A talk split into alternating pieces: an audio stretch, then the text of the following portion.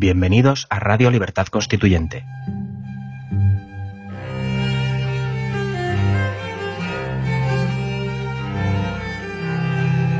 Están escuchando Los Florilegios Diarios de Trevijano.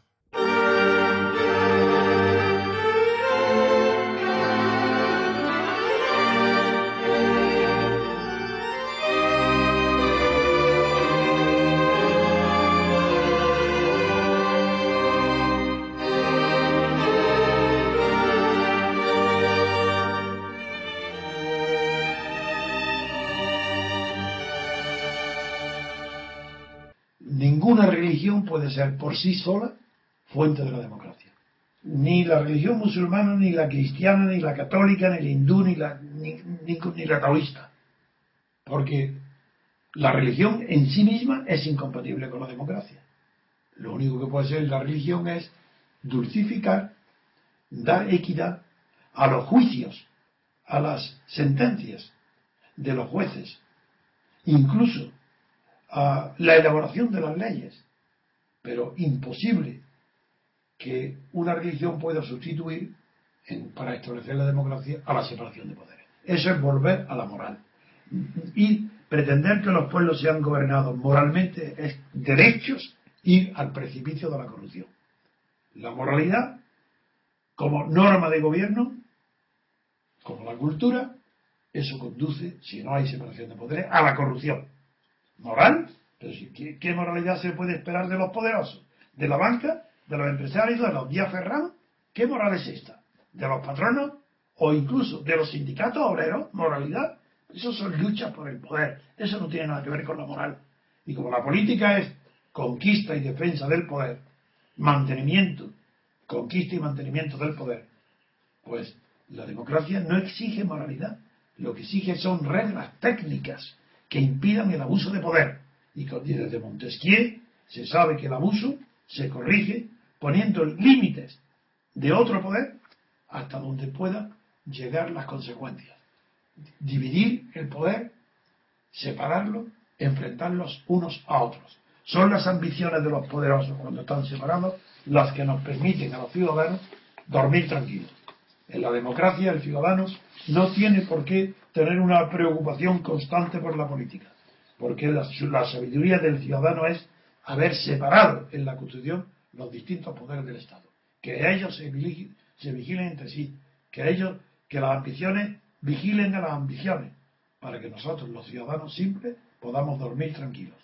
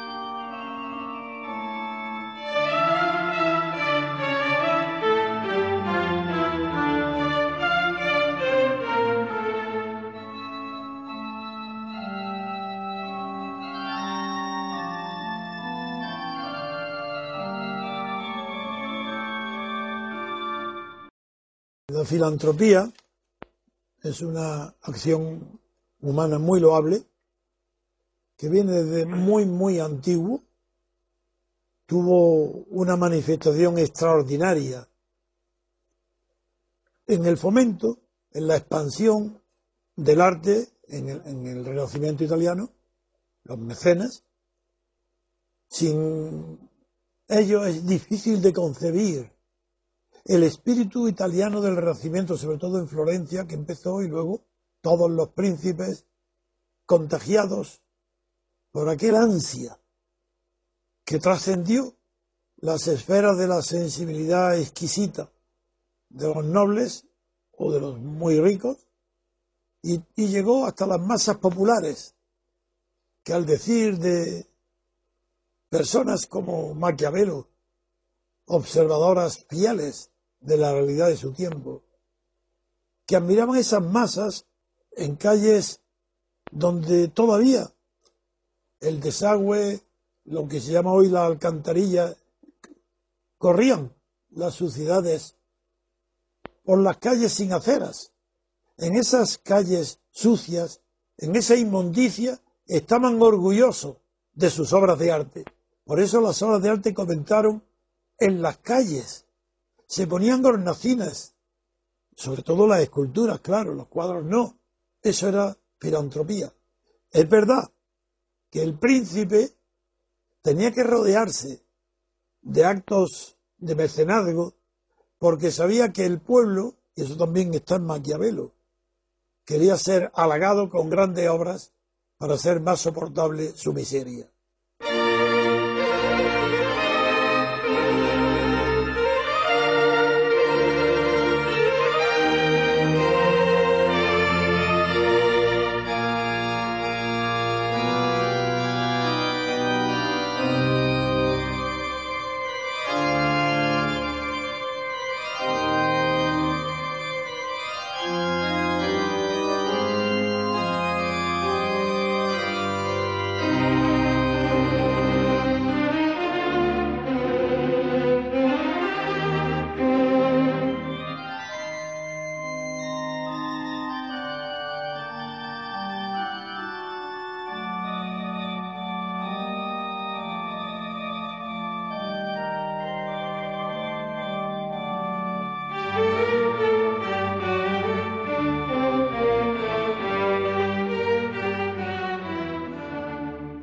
Genocidio es un delito político.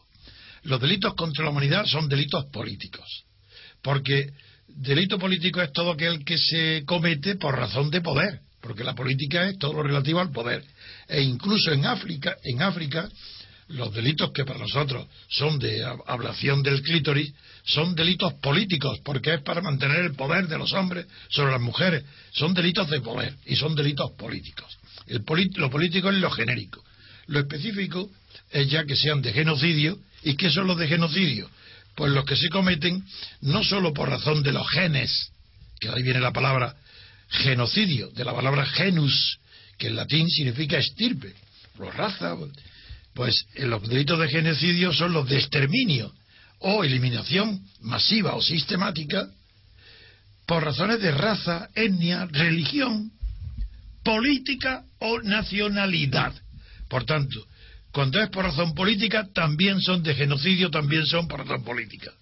Segundo,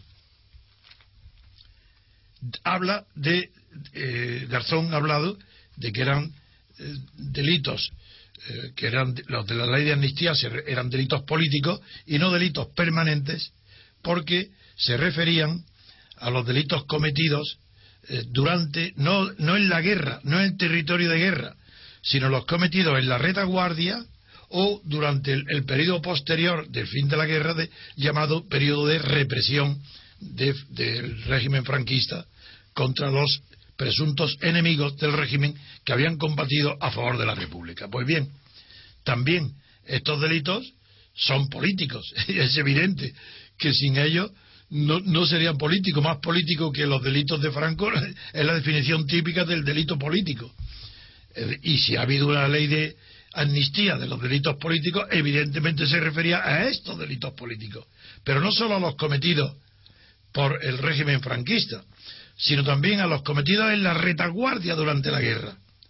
Porque no se puede decir que el asesinato de los presos, de los eh, presos sacados de la cárcel de Madrid para ser fusilados en una cantidad masiva y sistemática, más de 2.000, ser fusilados en Paracuellos, eso, esos son delitos políticos.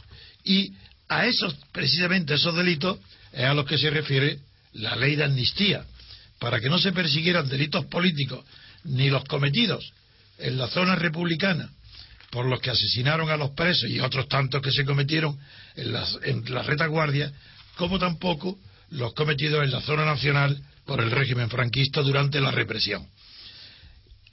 O sea, que el propio Garzón ha reconocido que él no aplicó la ley de amnistía porque esta ley se refiere solamente a los delitos políticos, como si los delitos contra la humanidad a que él se refiere no fueran políticos. Y cita como un e-, ejemplo de que él logró bien, de que todavía en la audiencia se persiguen crímenes cometidos por el nazismo, los del holocausto aparte durante el nazismo. Pero claro, se está olvidando de que la ley de amnistía se refiere a los crímenes cometidos en territorio español o contra español en territorio durante el periodo específico de la retaguardia en la guerra o durante la represión franquista.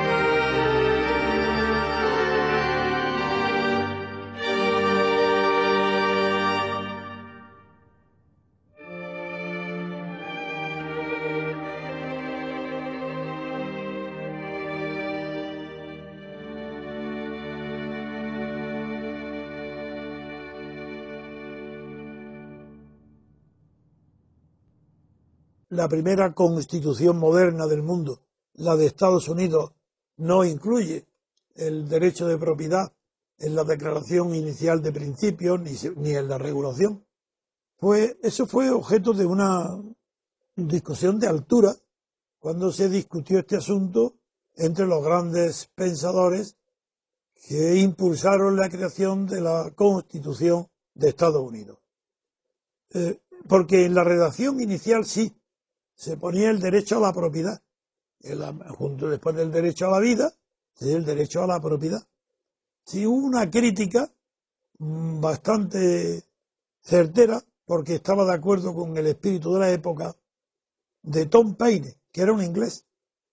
Tom Paine eh, convenció a Washington, nada menos que a Washington, George Washington lo, lo convenció de que ya no habría no tenía por qué hacerse la defensa directa del derecho de propiedad. Y Washington y él convencieron a Jefferson y a todos los demás, de los eh, que redactaron la Constitución. Y en su lugar, en lugar del derecho de propiedad, pusieron una idea kantiana, porque aquellos hombres eran muy cultos y conocían el estado eudomónico de Kant, que es el que procura la felicidad. Pero Tom Paine, que no era un intelectual ni un filósofo, sino un hombre muy inteligente, muy valiente y un buen periodista, y manejando muy bien el idioma, eh, cambió el sentido kantiano de la felicidad y dijo que ese no era el fin del Estado, que el Estado no tenía más que procurar, que procurar la búsqueda o la, eh, conseguir la felicidad, no, no proporcionarla, sino procurar la, que se pudiera encontrar mediante la búsqueda de la felicidad. individual. Y eso fue lo que se hizo figurar. Hoy está más justificado que entonces. La propiedad no tiene por qué figurar como derecho de propiedad, no porque sea discutible según las opiniones de los jugadores políticos, de los partidos, que también lo es, porque la propiedad privada, desde Proudhon, que la consideró un robo, y era, no era marxista, era comunista, es más, eh, Carlos Marx combatió directamente y muy fuertemente a Proudhon. Cuando en la obra de Proudhon, que era Filosofía de la Miseria, donde defendía estas ideas, Carlos Marx le contó con otra, le contestó con otra obra pequeña, pero preciosa, donde que le tituló no mi, le contestó la miseria de la filosofía, no filosofía de la miseria, sino una obra titulada Filosofía de la miseria de la filosofía. Con esto quiero decir que el tema es profundo. Yo no lo defiendo porque creo que una constitución no tiene que pronunciarse sobre las jugadas políticas, sino solo sobre las reglas de juego. Y decir, defender el derecho de propiedad es ya una jugada, que eso de política, puede unos que están en favor y otros en contra. Pero la regla de juego tiene que ser permanente, eterna, indiscutible, obvia que nadie pueda discutirla, que el que lo discuta o ponga en duda una regla de juego constitucional demuestre por sí mismo que es un cínico. Por eso creo que está bien que no figure en la Constitución derecho de propiedad como ningún tipo de derecho, salvo los que son inherentes a la libertad política colectiva.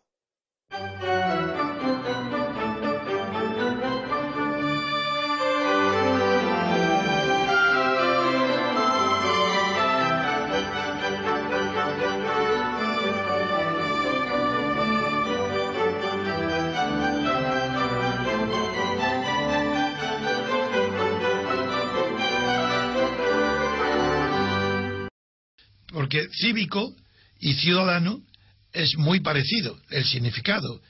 Otra cosa es que hubiera hecho educación civil, porque civil no significa igual que cívico. Ni, y, cívico, civil, en el derecho romano, que fue una traducción del demo del pueblo griego, lo civil no era el, los que eran conciudadanos, significaba lo mismo que conciudadano.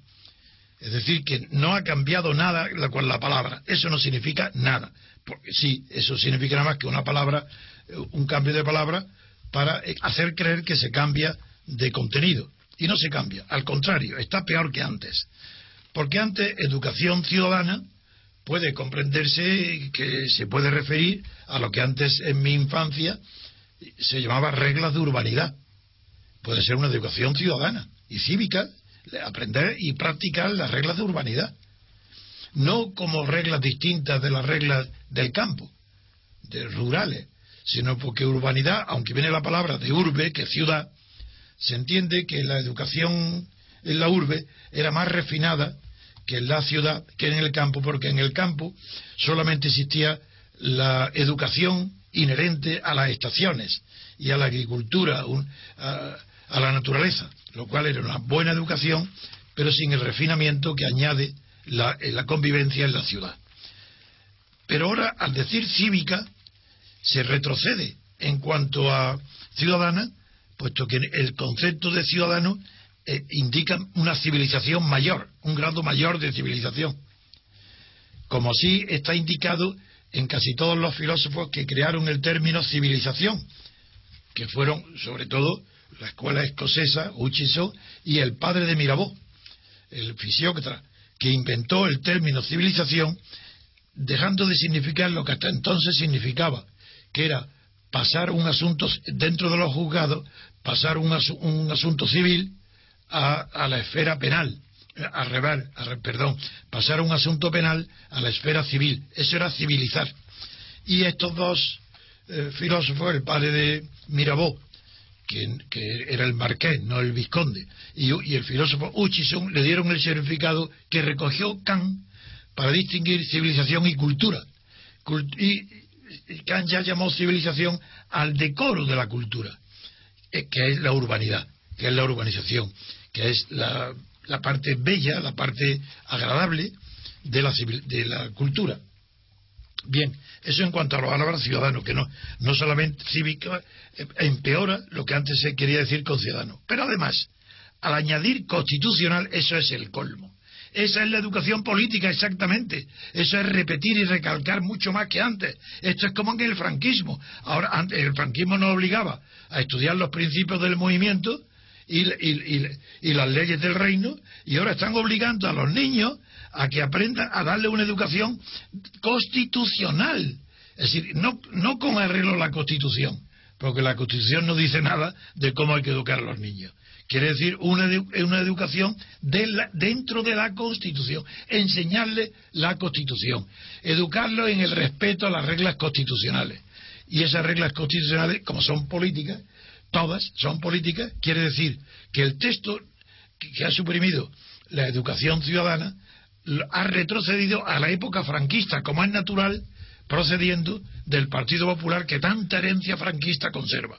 Y es que ahora la educación es política, ya no es ciudadana, educación puramente política, porque la Constitución nadie podrá negar que es un documento esencialmente político, porque es un documento de poder, que entrega el poder a los partidos, no al pueblo español, ni a la sociedad civil, a los partidos.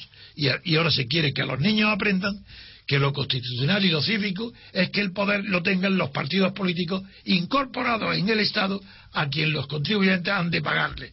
Eso es lo que quieren que los niños aprendan. Un horror. Por tanto, un retroceso.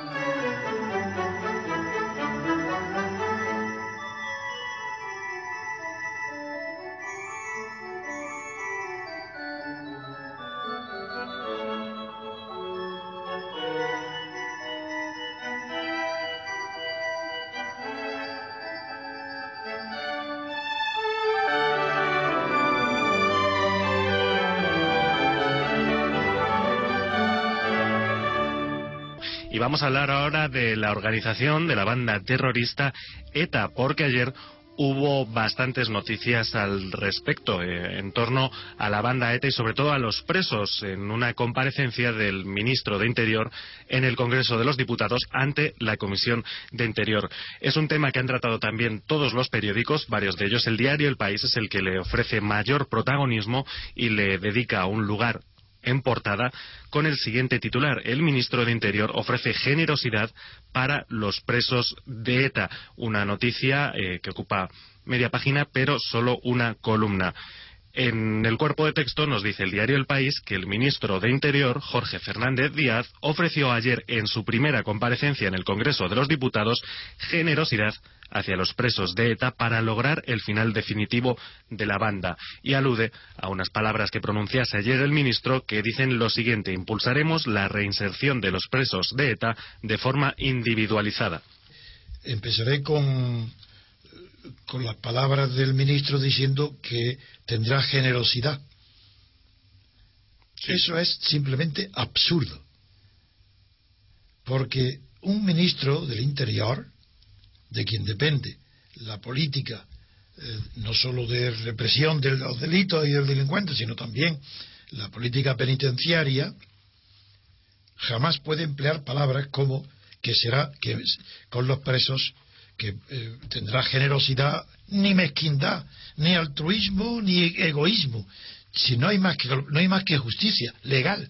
Y dentro de la justicia legal está perfectamente eh, contemplada la, la, humanidad de tener a los presos, sobre todo en una época donde ya eh, no hay una, una acción activa e inminente de ETA, de, lucha de armada visible, es yo siempre he defendido y no ahora hoy que con mucha más razón sino desde antes y desde siempre que los presos de ETA tenían que estar en el País Vasco para que estuvieran cercanos a su familia.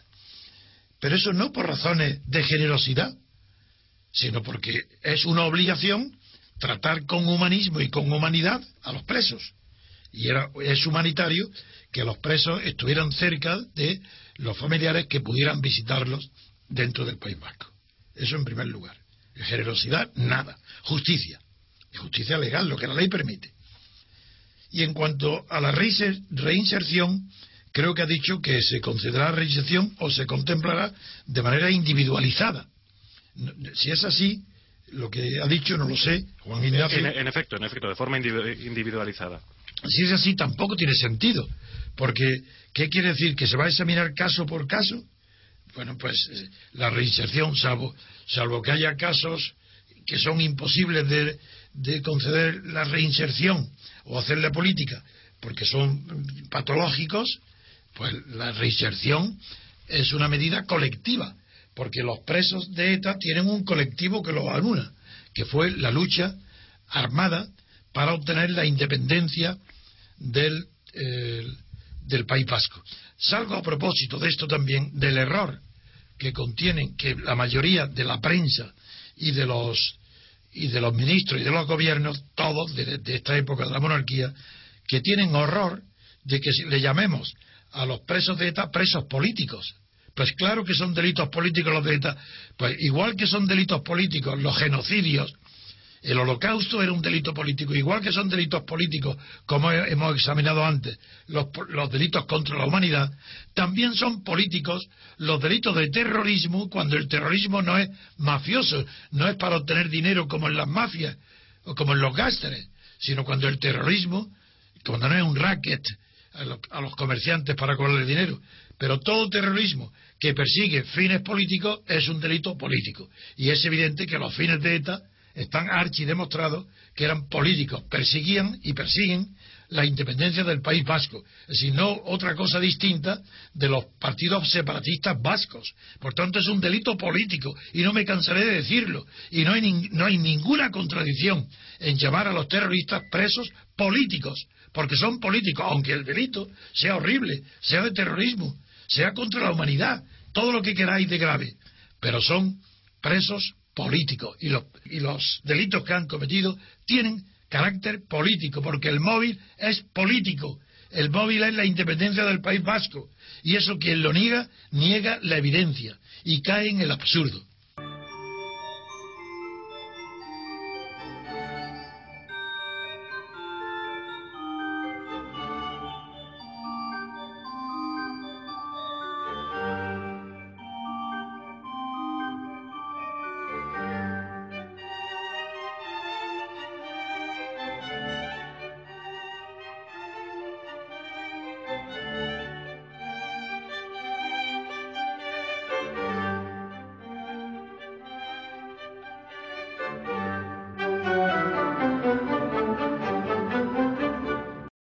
¿A qué se llama capitalismo? Esa es una palabra eh, omnicomprensiva de todo aquello inherente a la libertad económica.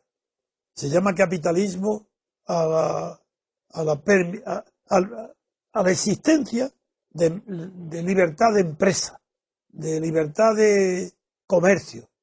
se llama capitalismo al resultado de un sistema económico basado en la libertad de mercado. Como esa libertad hoy están bastante restringidas, pero bastante en el sentido de que la libertad de mercado existe en muchos productos de uso corriente y en el mercado literal de carne y pescado y de la comida y de las telas, de las tiendas, muy bien. Pero ¿dónde está la libertad de mercado en todos los precios intervenidos por el Estado? No digo ya por los monopolios estatales, sino precios intervenidos por el Estado, aunque sean de propiedad privada. ¿Qué son? ¿Capitalistas? Ah, entonces tendríamos ya que complicar el asunto mucho. Y tendríamos ya que hablar también de capitalismo de Estado, por un lado, como, y por otro lado, tendríamos que hablar capitalismo de mercado. Porque el Estado no tiene mercado. El Estado es monopolio. Y en el mercado también hay monopolios que no son Estado. Pero ya tienen que, que figurar y transformarse en oligopolio, que eso es la situación actual del mundo. El mundo está regido por empresas en régimen de oligopolio y con monopolios estatales en algunos servicios. Y eso es válido tanto para los países llamados capitalistas como para los países llamados comunistas o no sé qué, porque yo no sé qué otros sistemas se pueden oponer.